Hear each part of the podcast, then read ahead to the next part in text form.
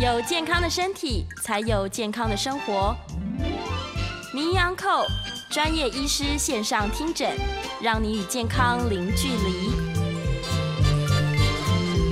现在时间十一点零七分，欢迎收听每个礼拜一到礼拜五早上十一点到十二点的名医安扣节目，我是施伟。我们在今天早上的节目当中呢，邀请到的医师要来欢迎的是永和更新医院神经内科主任方世清医师，医师早安。四位早，各位观众早。哎，怎么你的头发越来越长啦？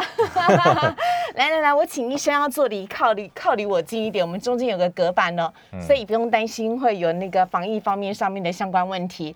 好，在今天节目当中呢，邀请医生呢来跟听众朋友呢聊聊有关于晨起快走这个主题啊，非常非常的有趣，而且医生呢是自己身体力行哦，哈、好，所以呢非常欢迎大家呢可以来加入我们，你可以上 YouTube 搜寻九八新闻台，就可以看得到今天民意 Uncle 的现场节目了。今天有方世清医师呢要教你如何利用清晨的时候快走来帮助你。减轻焦虑，来帮助你一夜好眠。还有最重要的是，很多人都想要的啊、变瘦，嗯，呃，消灭脂肪。对，好，我们先请医生来跟大家讲一下哦。这个首先我们先跟大家讲一下的是原则的部分啊，哈，请医师来帮我们来做一下说明。我们现场也有看板，哎，那个。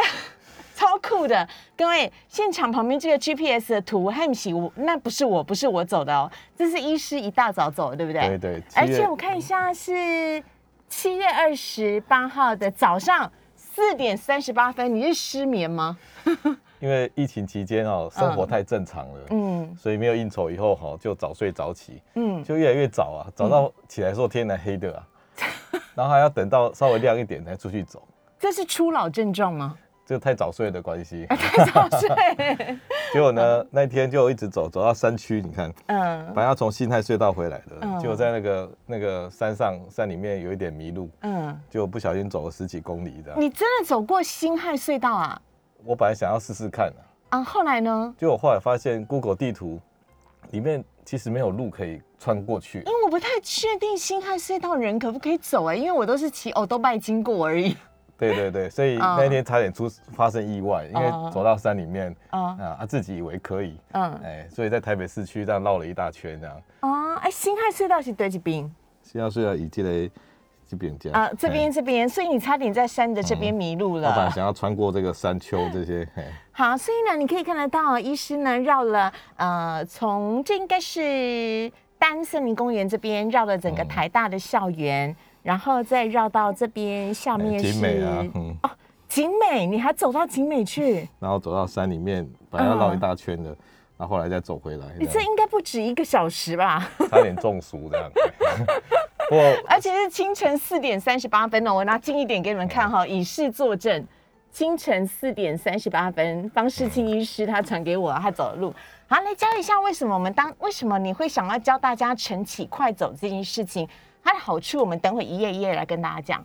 OK，像我们这个年纪哈，嗯，大概五十岁了哈，能够做的运动啊，比较安全的就是走路啊。不伤膝盖。嗯，因为以前也尝试过跑步哈，嗯那很多一直跑步的人到后来膝盖也是受不了，嗯提早退化。嗯因为我们在跑的时候啊，膝盖承受的那个冲击力是我们站着的四到五倍，嗯那我们走路只有到两倍而已。嗯所以啊、长期能够运动的就是靠靠快走了。嗯。啊，快走的那个效果其实跟慢跑哦是一样的。嗯。我以前哦在台大慢跑，嗯。跑很慢，叫超慢跑。嗯。后来我经过一个女生哈、嗯，她走路竟然比我快、啊，后来我就觉得我有点夸张，后来不要再骗你到底自己。跑多慢啊？我一这个这个一公里跑十一分钟啊，哦？OK，那其实跟走路一样，好哎。好，所以这个后来就不要骗自己的哈，嗯。就用快走。嗯。那、快走你如果走得顺哈，嗯。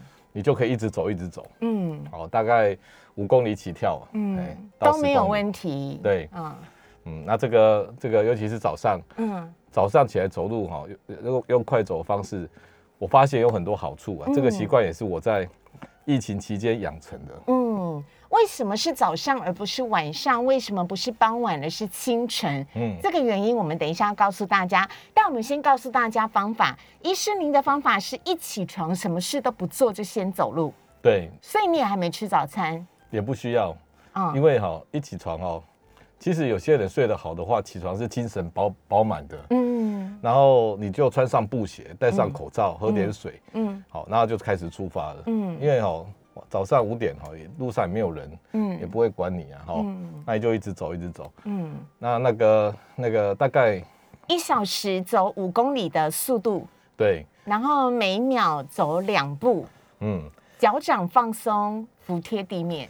对，因为如果你你走路那个有一点脚板用力的话，嗯你容易有足底筋膜炎啊。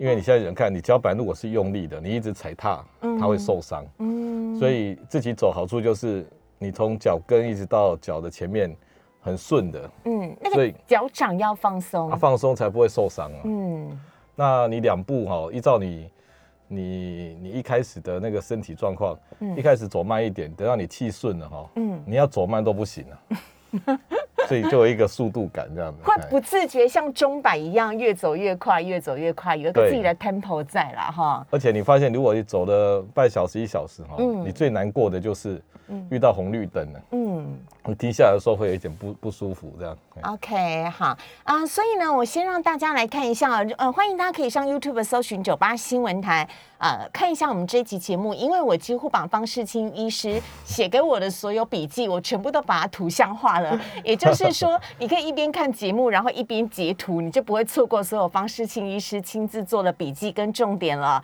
好，所以在这提醒大家，是一起床就走，喝一点水。空腹没关系，大约走一个小时五公里左右，每两秒呢，呃，大概每秒走两步，脚掌放松，顺服贴地。哎，医师，这个除了预防足底筋膜炎之外，我要问一个事情哦，是每天都要走吗？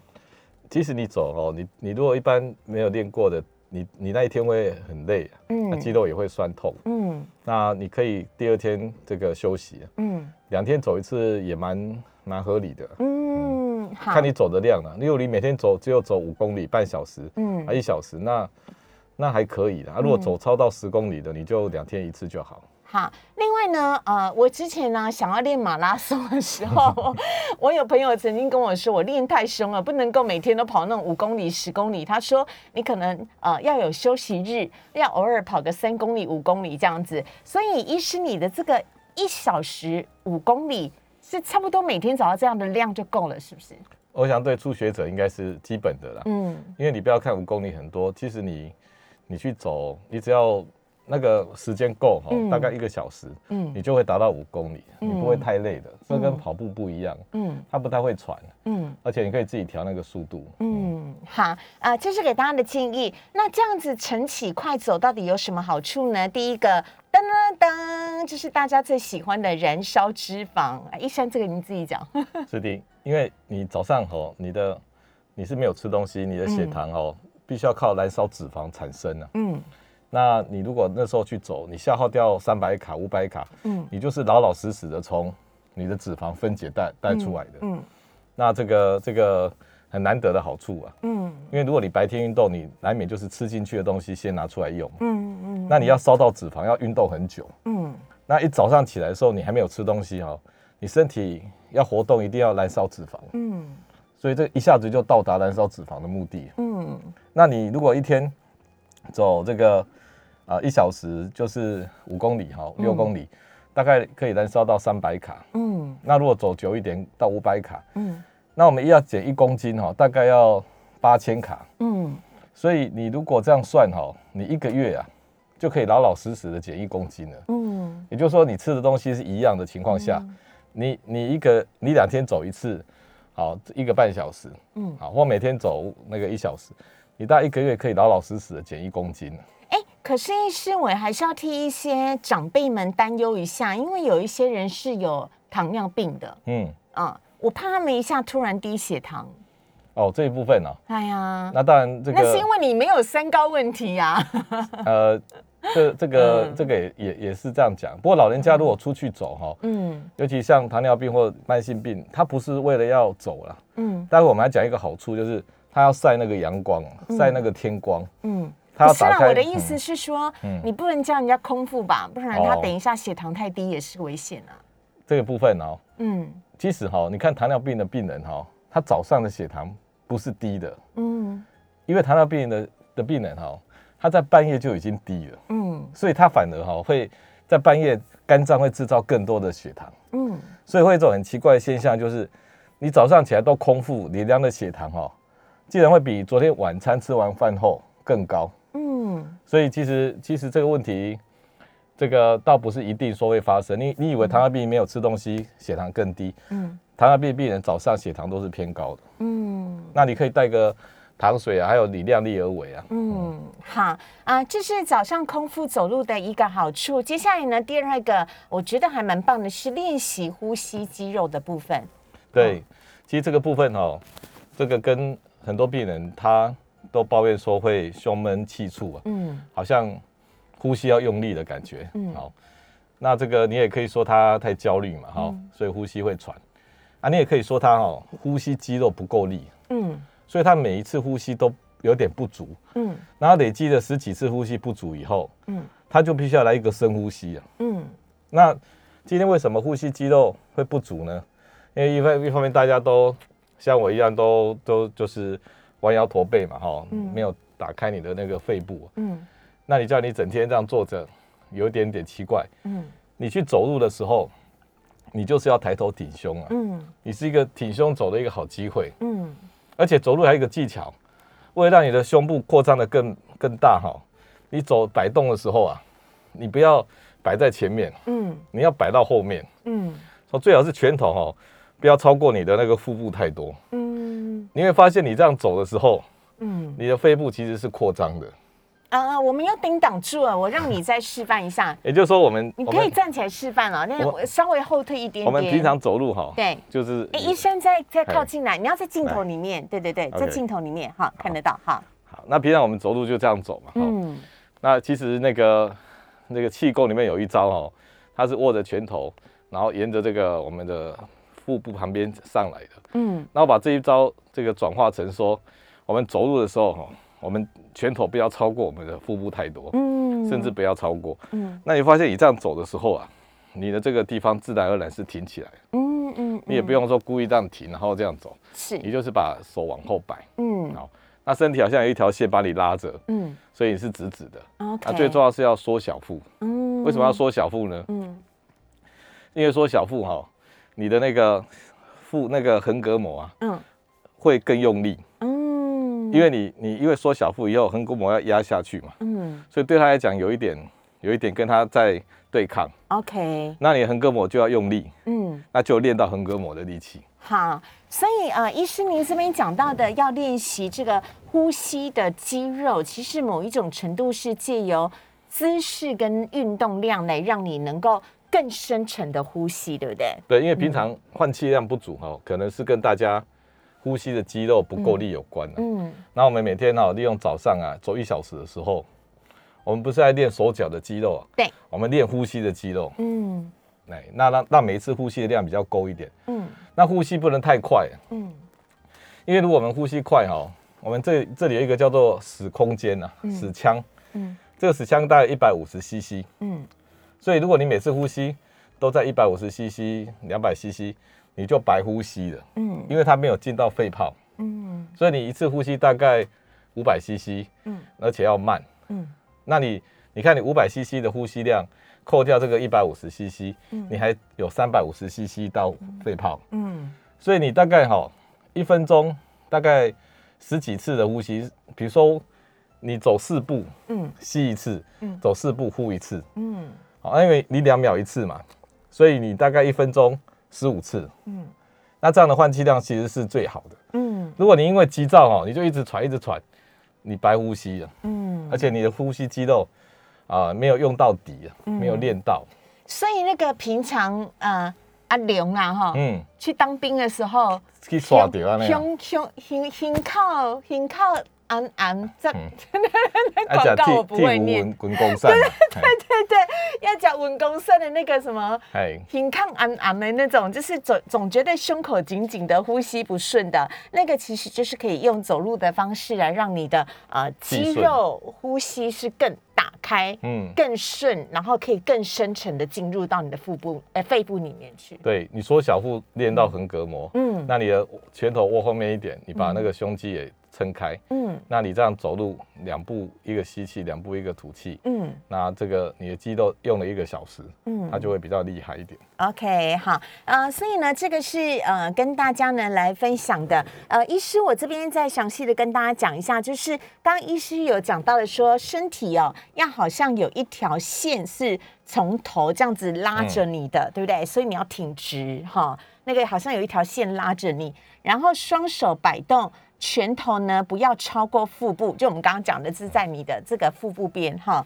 然后每四步换一次气，不要憋气哦。嗯，啊、然后呢，呃，一分钟呢，大概呼吸十五下左右，对，很难算那么精准啊，那大概就是这样的一个原则、你就一，个节奏嘛，两步嗯。一个吸气，两步一个吐气啊。嗯。好，你也不要这种吸吐吸吐很快哈，嗯。你这样就白呼吸了。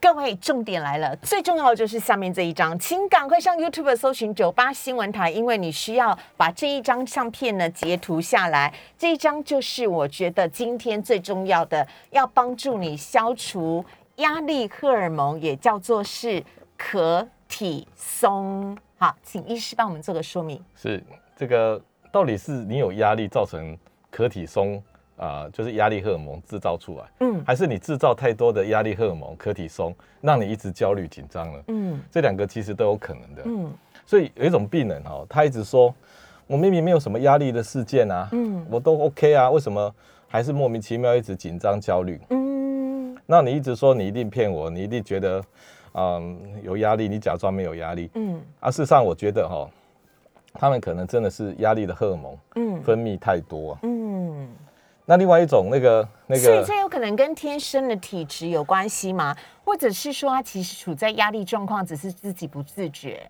这两种都有可能。嗯那以前我也都会怀疑说，你明明表现出一大堆焦虑的症状，结果你跟我说你没有压力，好，你活得 OK，嗯那我就觉得你可能合理化你的压力啊。嗯但是我后来想一想哦，这些个案可能他的那个压力荷尔蒙的分泌啊嗯太多了，嗯所以这个礼拜我想想通这一点哈、嗯。来替这些病人那个澄清一下，嗯。他们可能真的是无辜的，嗯，压力荷尔蒙分泌太多。压力荷尔蒙在脑内它叫做可体松。没有，它脑内哈，嗯。它有一个指挥系统哈，嗯，它是去指挥我们的肾上腺，是。那它会分泌一个是叫柯体松，嗯。也就是我们身体的类固醇。嗯嗯嗯。那另外它也会指挥肾上腺分泌肾上腺素。嗯。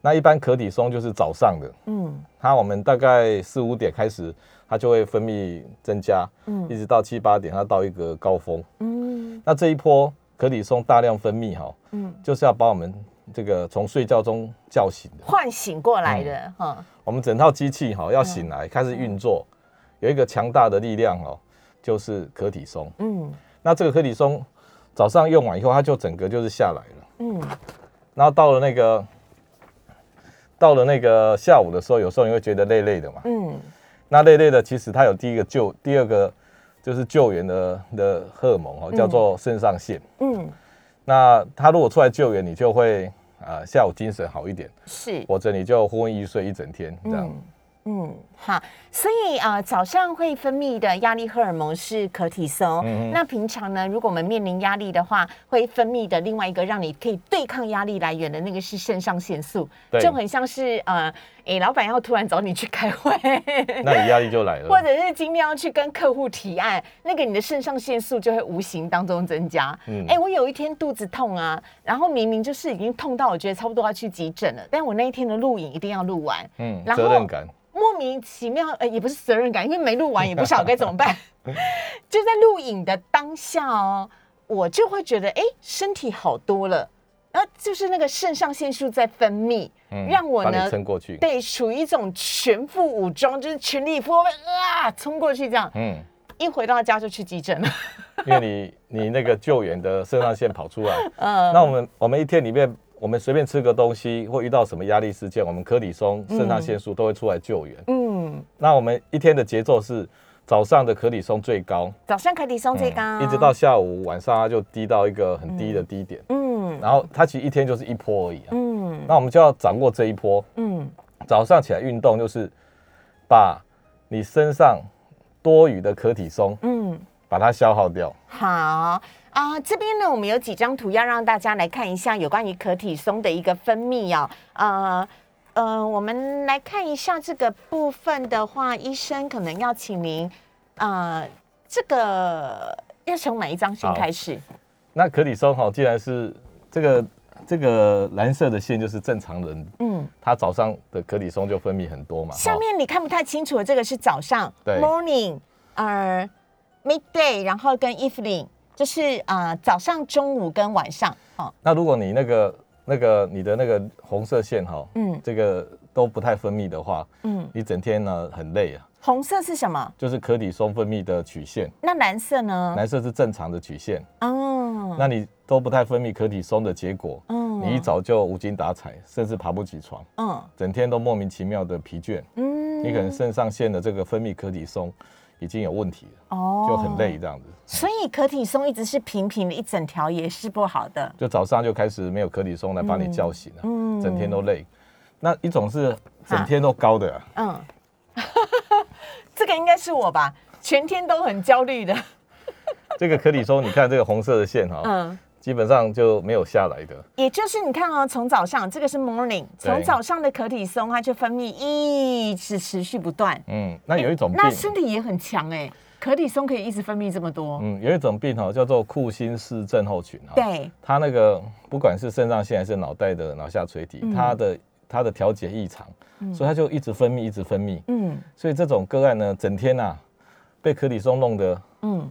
这个代谢很强，然后、嗯然后每天吃类固醇一样，嗯。很嗨这样子，嗯。它停不下来。嗯。那另外整天焦虑的人，嗯有压力的人，嗯。好，那他也可能这个因为精神上的作用，造成可体松被逼要分泌很多。嗯，可是这个东西不是哎，可是白天不就是会有肾上腺素来接班的吗？对这个肾上腺素还会再补你一枪，嗯，哎，那像这样可体松为主，肾上腺再补一枪这样子，嗯嗯，好那这个是整天都焦虑的人。好，那等会呢，我们先稍微休息一下，先进一段广告。等会回来的时候，我们要让你看到的是呢，半夜常常睡到一半就醒过来，或者是呢，你根本就是入睡困难型的哦、你的可体松会是啊、分泌的状况情形会是怎么样呢？我们在等会的时候呢，要会在线上展示给大家看。所以如果可以的话呢，欢迎您到 YouTube 搜寻九八新闻台，就会看得到方世清医师呢今天带来给大家看的图片呢、要告诉你如何利用。晨起快走，也就是清晨起来呢，就是快走的方式，来帮助你的身体消耗过多的可体松，减轻你的荷尔蒙的压力。好、嗯好，我们这边先稍微休息一下，先进一段广告。现在时间十一点三十一分，欢迎回到名央课的节目现场，我是施伟。我们在今天节目当中呢，邀请到的是永和更新医院神经内科的主任方世清医师，来跟听众朋友呢聊聊有关于呃如何利用晨起快走来减轻你的压力荷尔蒙。那刚刚呢，我们已经让大家呢快速的看到了有关于可体松哦，一大早起呃一整天的几个变化。那非常欢迎大家呢可以上 YouTube 呃搜寻九八新闻台就可以看得到了。呃，有关于可体松的变化。每天有很多事情都会给我们压力呀、比如说像刚刚我们的网友要跟小编打招呼，我就说，哎、小编小编快点拿打来打招呼，那 他压力就起来了，对他压力就起来了。肾上腺分泌。嗯 我这样是不是对他很坏？嗯，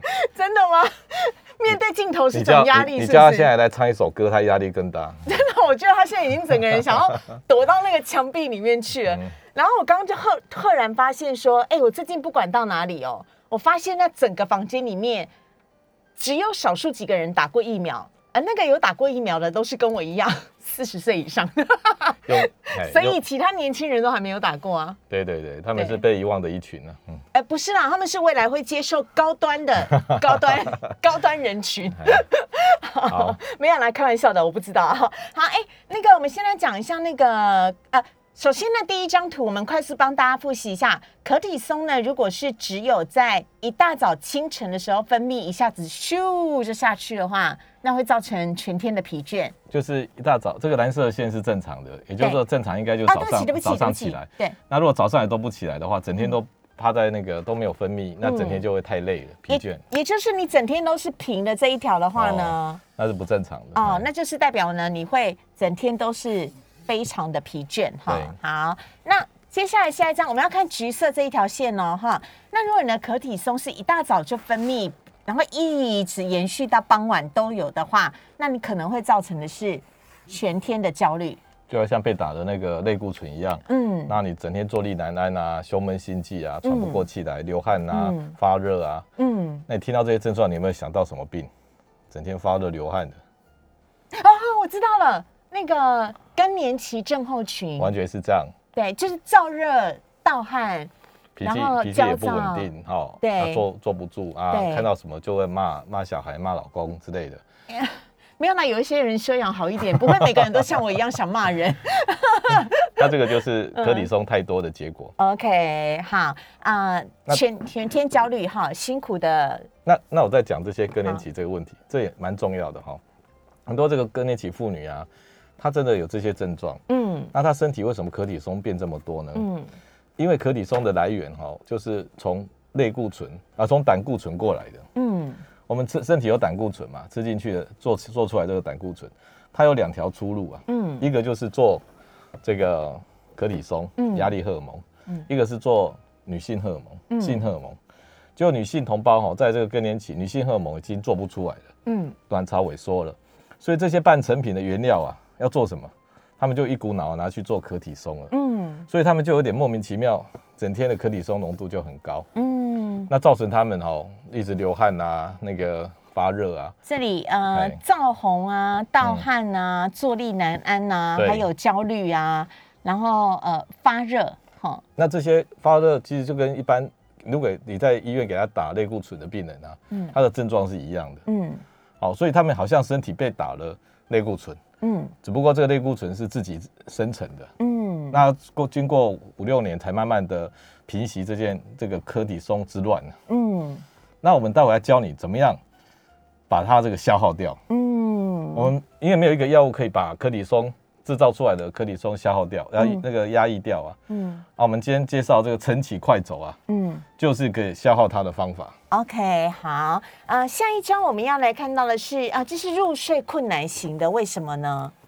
那那个我们要看橘色这条线哦，哈，橘色，因为对。蓝色我们说了，蓝色是正常型的哈，但橘色是不正常，也就是它早上该分泌的时候不分泌，分泌的时间变成晚上才分泌。有点晚睡晚起型的，但我来画一下。嗯。不过有可能哈，它是这样子，就是说它本来早上就会就分泌的，嗯。可是呢，它本来应该要下来的，嗯。那它可能傍晚啊吃太多，或者是太嗨，嗯。或者是跑去运动，嗯。结果它又开始高起来，嗯所以这个高哈让它没有下来，嗯造成睡不着。嗯因为正常可体松要下来，然后我们的褪黑激素才会跟着出来。嗯结果呢，比如说啊、晚上很很多活动啊，哈、嗯然后这个这个晚上去啊啊！现在防疫期间了哈，嗯。那我们讲的是过往过往哈晚上去什么社交应酬啦嗯，或者是呃聚会唱 KTV 啦、跑夜店啦，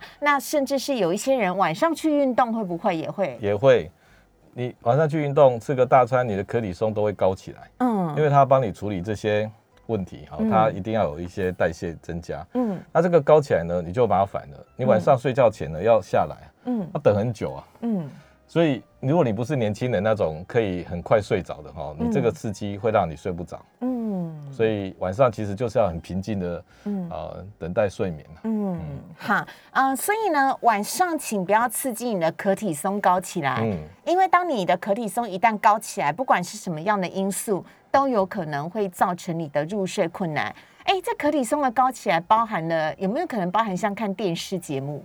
对，有有可能，但是你要看无聊的电视节目啊，他才会那个放放松啊。啊，因为那如果你看那个，因为前几天看奥运比赛，看完之后我没有办法马上睡觉，然后我很幸庆幸那几天是礼拜六、礼拜天，因 为不然的话我就会想说，哎，真的有点难以入睡，因为整个身太体兴奋，跟哎。心情都还在亢奋，尤其听到国旗歌的时候。对。对，哈好，所以啊，记住哦，不要晚上让你的可体松变得太高哈。所以。这就是早上运动的好处啊。嗯。因为你早上运动的时候，你这一波哈，它本来就高了嘛，所以你让它更高，嗯。那你本来你的你的这个柯里松整天的分泌可能太高，嗯。那你就把它消耗掉。嗯嗯。所以为什么早早上起来快走有好处就是这样？嗯。可是如果你是晚上运动型的人呢，嗯你你就要去处理掉晚上高起来可里松的问题，嗯那反而是个麻烦。嗯，比较辛苦一点点了哈。好，另外还有一些人呢，老是半夜醒来，这个应该就是方医师了吧？哈，这个老人的生活就是这样啊。哎，讲不请教，我要讲长辈。好，OK OK，这个半夜醒来也蛮麻烦的啊。这个就说你晚上也睡了，然后梦也做了一点点的，嗯然后这些事情做的那么快，就早上半夜两三点、三四点就起就醒来了。嗯哦，那那这个这个问题哈、也有可能嗯你的可体松太早分泌啊。嗯那这这个这个就是它本来应该是六七点、七八点才到巅峰的，它可能三四点就到巅峰了，嗯所以它就要叫你起床了。所以他的这个 morning 可能比别人早，别人可能是七八点，你可能是三四点，嗯那这个要怎么调啊？这个事情哦，我我刚刚讲的这所有的事情哦，都只有一件，都只有一个办法，嗯。就是你可体松在乱，对不对？嗯。你必须要用外在的方法把它盯住啊。嗯。你就是每天早上哦五六点，比如说我们说六点好了，嗯。你六点去走一个小时，嗯。那你这个这个可体松本来就高起来了嘛，嗯。你就让它更高，嗯。然后它这个这个规律哈、嗯，日夜的规律就很明确，是，它就没有多余的可体松来跟你乱搞。嗯。你看这个半这个晚上傍晚起来又来了一波，嗯。那早上又来的太多，嗯。它蠢蠢欲动啊，嗯。这个都是属于这种好像这个可体松太多，嗯。可体松太多，嗯，那它就一直要跑出来啊。所以等于是说，你要去 balance 你的呃身体的压力荷尔蒙，最好的方式是你可以靠着运动的方式去调整，而且是要对的时间去运动，嗯才能够让你比较能够符合那个正常的作息。那有听众朋友问说，他都晚睡晚起怎么办？OK 吗？我跟你讲，晚睡晚起也是你的个人的嗯那个习惯，嗯然后变成一个日夜周期。嗯那日夜周期是可以调的啊，嗯尤其是疫情期间是最好调的。然后你每天呢？所，以你还是赞成早睡早起？你每天不管你是几点睡，嗯。你如果说好，我要养成一个习惯嗯。哦，我利用这个疫情期间重新做人。嗯。我每天呢，不管你几点睡着，那我五点，我六点好了，嗯。我一定要出去走一个小时。嗯。那这个习惯一旦养成哦，嗯。你不睡都不行啊，因为你半夜，你早上走完走完以后，你到的，因为有这个天光的这个刺激，你到隔天啊那一天的大概八九点哈、嗯。你就有睡意了呢。哎，各位，其实啊，我觉得你要找替自己找一个强迫的理由，就是你不得不起床的理由。像我是因为，哎，我做广播节目的前十年，我都是做夜班的，嗯所以我那个时候下班都是凌晨十二点的事情。嗯，后来变成做早上的节目的时候，变成清晨都是五点多要起床，而且这样子，其实从二零一三年到现在也快十年的时间了。你都不用设闹钟，都自己醒来当然要。啊，怎么可能？我又不是圣人，我一定要啊！但是问题是，你就是要慢慢的去改变之后，你会发现，我以前都觉得我是个夜猫子，我怎么可能呢？我没有看过早上七点的捷运。你只要一个礼拜啊啊，嗯，一但个礼拜你就习惯了。嗯，对对，哎，没有，我好像花了一个月的时间吧。嗯，你就是不管你几点睡，嗯你就六点起来，嗯少睡一点，然后你过了一个一两礼拜，你的日夜周期就会建立。嗯，哎，有人问说，男生更年期的时候也会分泌高量的可体松吗？嗯，因为可能跟女性一样，就是说，那个你要去制造性荷尔蒙的这条路啊，嗯啊，有点做不出来了。嗯所以同样的半成品的这个类固醇啊，嗯。他就拿去做可体松了。嗯嗯，好，OK。所以呢，男生如果是接近中年时期，嗯出现类似像睾固酮比较衰退的状况的话，也有可能会增加可体松。对，就是跟嗯女性荷尔蒙低也是会增加可体松。好那可，增加的可体松就会让你很多不舒服啊。嗯那怎么办呢？嗯，就是把用走路把它用掉。好，那我们要来跟大家来讲一下，赶快讲一下最后的几个重点哦。啊、刚刚我们有讲到两类人嘛，一类呢是呃焦虑的病人。天生焦虑的病人，就是没有外在压力，他自己觉得没有任何外在压力，但是就真的。焦虑起来。但是真的就是很焦虑的的人，跟另外呢，这个这个。呃，不是不是不是这一张，呃，另外呢，一个是更年期的，嗯，是这两个，这里嗯没有没有任何压力的，跟哦有更年期的哈这两类人哈。那这个话应该要怎么办呢？医师呢会有方法来告诉大家要怎么解决。来，医生这张给你解释。好嗯就说哈，他们也是蛮无辜的，嗯他们的那个更年期的焦虑啊、流汗啊、发热啊，嗯还有这些莫名其妙就会焦虑、胸闷心悸的，然后早上呢就半夜醒来，然后晚上又睡不着的，嗯。这些人可能可体松的分泌量太多，嗯。然后分泌不规则，嗯。那我们要把把把它调规则啊，然后把过多的可体松消耗掉啊，嗯。那就是这一招。嗯。好，你如果用镇静剂、血血激素药也是可以的，嗯。但但是不够自然啊。嗯。我们现在早上就要分泌可体松，我就再来一波运动，嗯。让它可分泌更多，嗯。而且这个结构就变得很漂亮。嗯。好，那持之以恒，一两天走一次也不难呐、嗯，哦，那就会走一个小时的时间。走一个小时才，因为走路一小时还好啦，嗯。因为半小时算热身嘛。嗯。你刚热完就回家，太太太可惜了。嗯，好，呃，所以呢，可以考虑，呃，我知道有有，所以有一些用安眠药的人也可以考虑这些方式，对不对？镇静剂、安眠药跟刺血清素的药物。因为待会我们会讲这个帮助睡眠这件事情。哦，你好好哎好，稍微休息一下，嗯先进一段广告，等我回来的时候来告诉你。现在时间十一点四十六分，欢迎回到名央课的节目现场，我是施伟。我们在今天节目当中呢，邀请到的是永和更新医院神经内科的主任方世清医师，跟大家聊一聊有关于啊可体松呢如何帮助啊你的睡眠睡得更好。医生，我们这一章做个总结，然后再讲一下睡眠的部分。我想哈，我们要用外在的这个这个自律了哈，嗯来把我们身体的可体松的周期弄得更稳定。嗯所以你如果有这些，不管是更年期症状或者莫名其妙焦虑的，嗯。你要换得一日的平静啊，嗯。哦，你就是早上起来走一个小时，嗯。那晚上太早起或者是入睡困难，嗯。也是用这个方法，嗯。把自己的生理周期跟起来。嗯，哎，医生有人问说可体松哦，Amy 问说可体松这样子加成的一个作用啊，嗯，会不会让身体受不了？也就是哦。如果我身体本来就是早上的时候都会分泌可体松嘛，对不对？嗯。然后我早上又去走路，嗯那是让我的可体松加速分泌，还是把我的可体松给代谢掉？哦，因为我们身体的量哦不是无限供应的，嗯。那你有可能早上真的走太多了，嗯。就你一整天哈太累了，嗯那太累就很虚啊。嗯哦，我们刚刚开始走都是这样，嗯所以也不要走到那个地步了。不过你换一个角度想哦，你身体的这个强强健度哈是跟着你运动有关的。嗯你连续就这样走走走，你第一天很累，隔天休息，然后你就觉得恢复了，你又继续走，你身体莫这个这个变得比较比较比较有本事啊。嗯。那更何况我们这个方法不会因此而让身体承受不了，因为分泌了太多可体松吧？不会，因为哈、反而是把多余的消耗掉吗？第一个早上把可体松就高了，所以你去走路刚好配合这个周期。第二个走路本身是还蛮蛮温和的弹性的运动，嗯所以大家都可以走路。嗯，好、那这个这个这个大概就是这样，嗯，所以不会把身体走爆掉。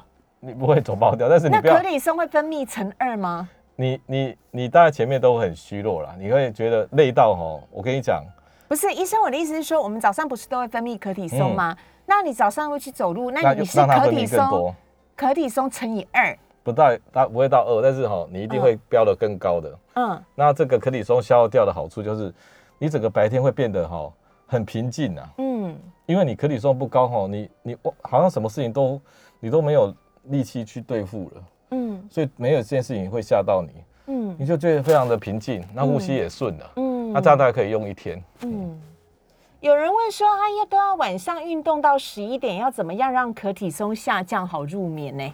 其实如果你还年轻的话哈，嗯。你的那个褪黑激素很强，嗯。那你就可以去跟它对抗，它就会下来了。嗯。可如果你开始到中年哦，那你褪黑激素没那么高，嗯。你反而是一个问题。嗯，好，所以我这个东西比较适合中老年的运动，呃，或者是你隔天不需要早起上班的话，因为你你因为这个我要讲一下哦，我这件事情是从我那个老婆的哥哥开始的。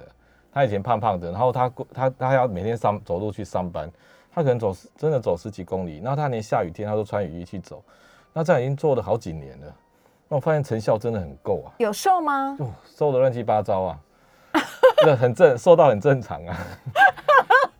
所以我就很你为很，什么没有带 before and after 的相片？我就觉得哇，这简简直是，因为他就一招就是走路，所以他整个大台北上他也没有做其他饮食控制什么鬼的。可能有，因为他很省啊，哦，嗯所以他可能，但他走路就是就是他可能为了上班省车钱嘛，还是啥，他就是一直走路走路。那我就有点启发，但是我也是看他好几年之后我才被启发的。我是这一波疫情来哦，我就觉得应该要这样做。嗯，好，哎，医生，我们最后讲这个帮助一夜好眠的部分好了。是的，哎，嗯那这个这个很多人就是会遇到入睡哈太嗨。你如果照我这样说，早上起来走路哈，你到八九点哈，理论上是会有一波想睡觉的驱驱力冲动。然后有些人就舍不得去睡啊，嗯他觉得我人生这么美好，每一个时光都都很重要，嗯我就不想睡啊。因为觉得早上的时间都被老板剥夺了，觉得晚上时间属于自己的很珍贵，想要多享受一下。完全是这样。结果呢，就硬跟嘛，硬跟不睡的结果，你那一波车子如果没有上车的话哦，嗯你的那个肾上腺或可体松，它要出来救援啊。所以你你为了应付那一波，你没有睡，你反而下一波要睡哈，哇，又很挣扎。嗯所以我是觉得，就是不要太挣扎，嗯人生很无奈，不要太挣扎，嗯。该睡就睡。嗯。然后再来就是说，你早上照照那个天光啊，嗯。是很重要的。嗯。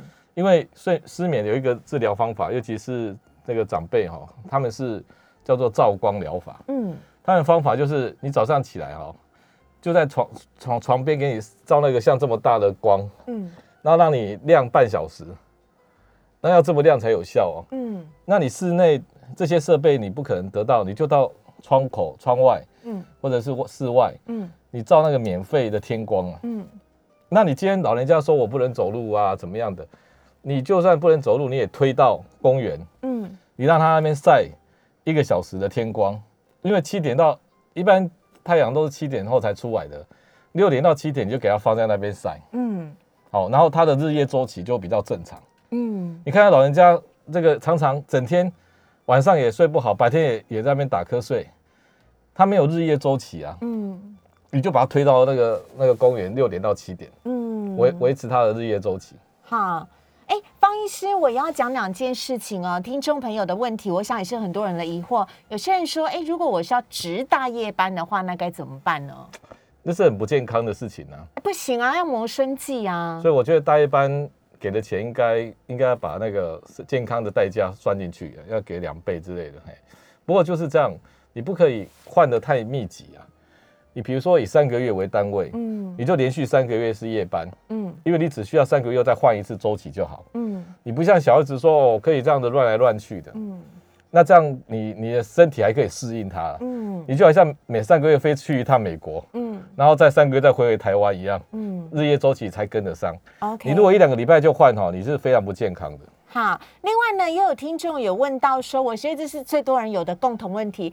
哎，一心啊，我早上七八点我就要赶着上班了，我哪有时间跟你那边早上走一个小时啊？所以我都只有下班才有时间运动啊。好，那我我跟你讲哈，你就把嗯车费哈这个省下来，然后呢，你提早半小时或一小时出发，用走的去上班，可是我不可能满身大汗进办公室，然后又没有得换洗，怎么办你？就带一套衣服，然后到办公室再换，那会满身大汗呢、这种天气，你就 意思我们要活在人间一点。你就想请老板在公司装一个 shower 可以去冲洗。嗯，最好是可以这样子。老板说要不要买一套健身器材也放在公司之类的。哎，不过这个哈事在人为啦，嗯你你这个把把它当做一天里面最重要的事情，嗯而不是去上班是最重要的事情。呃，我认识一个医师，其实他也常常来我们节目当中，是时光中医师，他是我们呃振兴医院新陈代谢科的医师。医师要看诊，其实蛮有时候都蛮早的，可能八点看诊、九点看诊，但他七点就得要去了，然后他可能要开会，然后有其他许多其他处理的事情。我不骗你哦，他都是早上大概五点的起床去运动，然后顺便听到我早上六点的节目。所以就是他是真的很有心的，把自己的运动时间挪到了早上去，然后让自己运动完之后精神抖擞的洗完澡，然后再去上班。那对你而言，你可能会觉得说啊，这这件事情太 impossible 了吧？怎么可能？我脑血洗干了，累都累死了，我睡饱了都睡不够了。那你真的就是医师，是不是要下定决心去调整你的睡眠时间？比如说以往的十。十二点才睡觉了，可能至少就是提前到十点睡觉这样子，才有办法让自己早上有多一个小时的时间来做属于自己的运动。对，因为你你你如果强迫自己一开始强迫自己，嗯，然后呢，你的日夜周期真的会到那一波九点十点就想睡觉，嗯，好，那这个你还有一个好处就是哈，你早上六点哈或五点多去去台北大街小巷走路哈，嗯。没什么人啊，嗯，那还可以这个逛逛这些巷子啊，嗯，所以我有点以这种城市小探险的的角度去看，嗯，我以后还打算说哈，我就骑到台北的某一区，嗯，然后呢就在那区开始走，嗯，走完之后再把它骑回来，嗯，哦，那这个这个蛮写意的，嗯嗯。呃，所以时间都是自己安排的，我们只能告诉你说，用这样子的方法可以帮助你呢，排除一整天的压力。同时可以让你晚上比较好睡，还有一个附带的好处是可以消耗脂肪，帮助你的体态变得更轻盈。那但是每个人都有每个人的生活形态跟需求，嗯，也不是每个老板都这么好说的。更何况有些人上班的距离真的很远，有一些是从桃园通勤到台北的，那个也不可能叫他走路。所以呢，可能就是每个人还是要看你自己的生活状态来去做一个调整。那真的不行的话，你真的要晚上运动的话，那。可能尽可能就把运动时间提早。嗯，我想他们也都已经适应很好，那些晚上可以运动的人啊，应该也也都习惯了。那那这个晨起走路哈，有有这个普遍性啊。嗯，因为这个他不是属于那种可以去慢跑的人。嗯。那它就是走路快走，嗯，那快走的效果也够好啊，它也可以燃烧脂肪啊，嗯，它也可以这个促进睡眠啊，嗯，它可以把你过多的焦虑的可里松用掉啊，嗯，那因为这件事情很自然，就是说，嗯，我们体内啊本来就会早上分泌可里松，哦，我们只是把这一波再把它放大，哦，那我们找到一个哈不用吃药的，像你焦虑症，你一直吃镇静剂。抗忧郁症的药，你说我不想吃，嗯，可是你做了些什么呢？嗯，你自己要做一些事情来帮助自己嘛，改变。那你说我睡不着，啊，我也不要吃安眠药，但你要做什么呢？嗯，哦。那你就是要用这一个把自己的日夜周期跟出来。嗯，好啊。以上呢是回答大家的问题。如果你喜欢我们这个集的影片的话呢，请大家帮记得帮我们按赞、分享，然后把它收藏起来了。我们也非常谢谢方医师，谢谢。